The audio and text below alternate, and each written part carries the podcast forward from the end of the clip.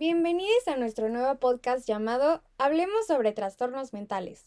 Como se lo podrán imaginar, en este espacio hablaremos sobre tres trastornos mentales, la bipolaridad, esquizofrenia y personalidades múltiples. Discutiremos las características principales de estos, sus causas, síntomas y el sentir de las personas que lo padecen para empatizar con ellas. Queremos difundir un poco más sobre los trastornos de una forma objetiva, básicamente crear un espacio seguro para todos en donde desaparezcan los tabúes y prejuicios. Este podcast tendrá tres capítulos solamente, cada uno con diferente estructura y nos concentramos en un solo trastorno en específico por episodio. Tendrán una duración de 15 minutos aproximadamente. Por lo tanto, vamos a empezar. Nuestro podcast consta de seis maravillosas locutoras. Yo, Regina Ortiz, mi compañera del día de hoy, Regina Rodríguez, y en los próximos capítulos, Cecilia Espinosa, Daniela Ballesteros, Alexa Emert y Daniela Pastrana. En este episodio hablaremos sobre el trastorno bipolar. Para comenzar con este capítulo, vamos a desmentir algunos mitos que se tienen sobre este trastorno mental. Si lo que quieres es aprender de la enfermedad y entender a las personas, no te despegues del canal. Regina, ¿qué has escuchado sobre la bipolaridad? Amiga, muy bien sabes, así como muchos sabemos, que los mitos de los trastornos psicológicos son muy comunes. Es horrible y desgastante para las personas que sufren bipolaridad el oír cosas como eres peligrosa porque eres bipolar o solo necesitas tener fuerza de voluntad para controlar tus emociones. La realidad es otra. Al vivir con este trastorno, aprendes a controlarlo con medicamentos y terapias mas no están exentos de tener crisis, así como cualquier persona que sufre otra enfermedad. Se les puede desencadenar en cualquier momento un síntoma incontrolable. El decir que son personas peligrosas también es un error. Tener bipolaridad no es un sinónimo de violencia. Puede haber casos en los que los pacientes abusen de drogas o alcohol alternándolas y volviéndolos violentos, pero eso puede pasar con cualquier persona aunque no tenga el padecimiento. De igual forma, estamos seguros que muchos de ustedes han escuchado, principalmente a las mujeres, decir, es que soy bipolar, como una excusa de los cambios de ánimo que tenemos por consecuencia de las hormonas. La realidad es que es normal que tengamos cambios de humor en días más sensibles. Mas eso no se puede comparar con un trastorno bipolar diagnosticado. El que se hagan este tipo de comentarios muy a la ligera y tomando la bipolaridad como algo que cualquier persona puede tener solamente por uno o dos cambios de humor, es lo que ha hecho que se creen tabúes del trastorno. ¿Qué entiendes tú por bipolaridad? ¿Has juzgado a alguien con este padecimiento? Piensa unos segundos. Uno de nuestros objetivos de este podcast es informar a las personas y que tengan empatía con la gente bipolar. Primero, hay que entender que nadie elige nacer con esto, y no es su culpa tener esta enfermedad. Una de sus principales características en este trastorno son los cambios de humor frecuentes. Puede que de un segundo a otro pasen de estar súper felices a estar deprimidas, y eso no es su culpa, ni algo que puedan controlar.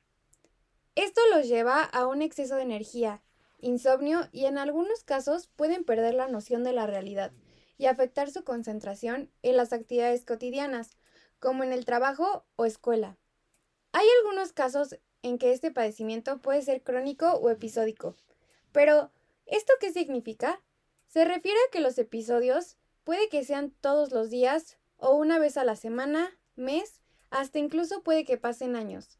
Esto varía mucho dependiendo de cada persona, ya que ninguna persona bipolar es igual a la otra y ninguna reacciona igual a los tratamientos. Sin embargo, no solo se ve afectada la persona que lo padece, sino también están involucradas las personas cercanas a ellas, ya que tienen que aprender a sobrellevarlo de la mejor manera y ser la mejor red de apoyo que tenga el paciente. Existen diferentes síntomas con los que se puede identificar el trastorno de bipolaridad.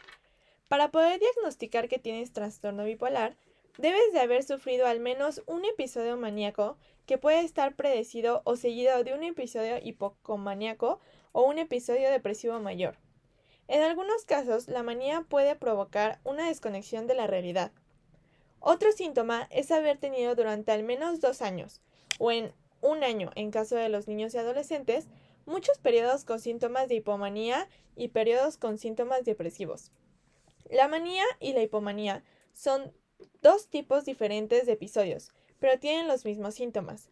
La manía es más grave que la hipomanía y causa problemas más notorios en el trabajo, la escuela y las actividades sociales, así como dificultades en las relaciones.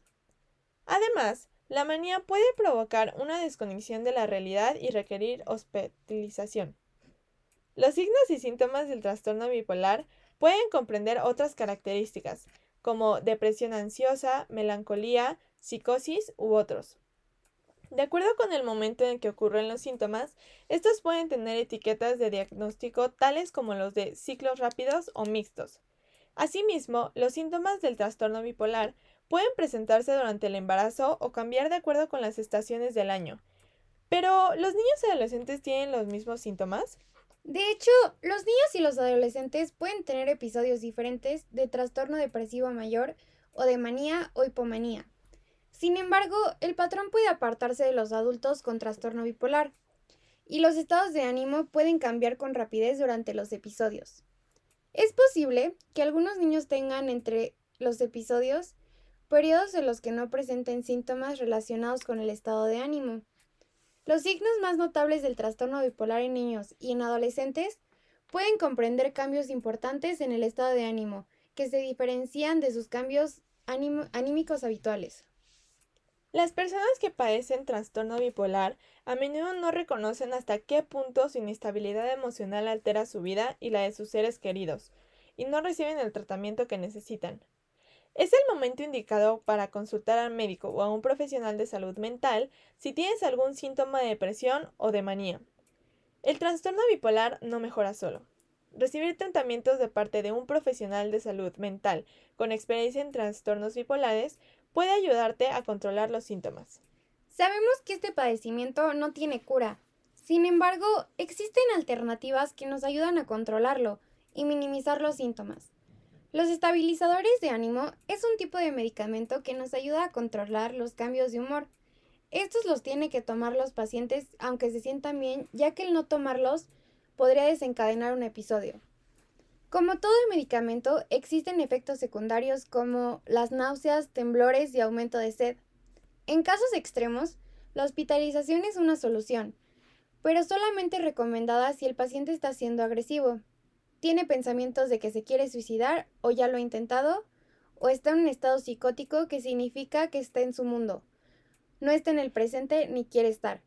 En esos casos, la terapia psiquiátrica en el hospital ayudará a que los pacientes se calmen y ayudarán a estabilizarlo. Poco a poco. Ojo, no significa que te vayas a curar al 100, pero sí disminuyen los síntomas. Como estamos hablando de una enfermedad que no tiene cura, si no se es tratada, las consecuencias pueden llegar a ser muy graves.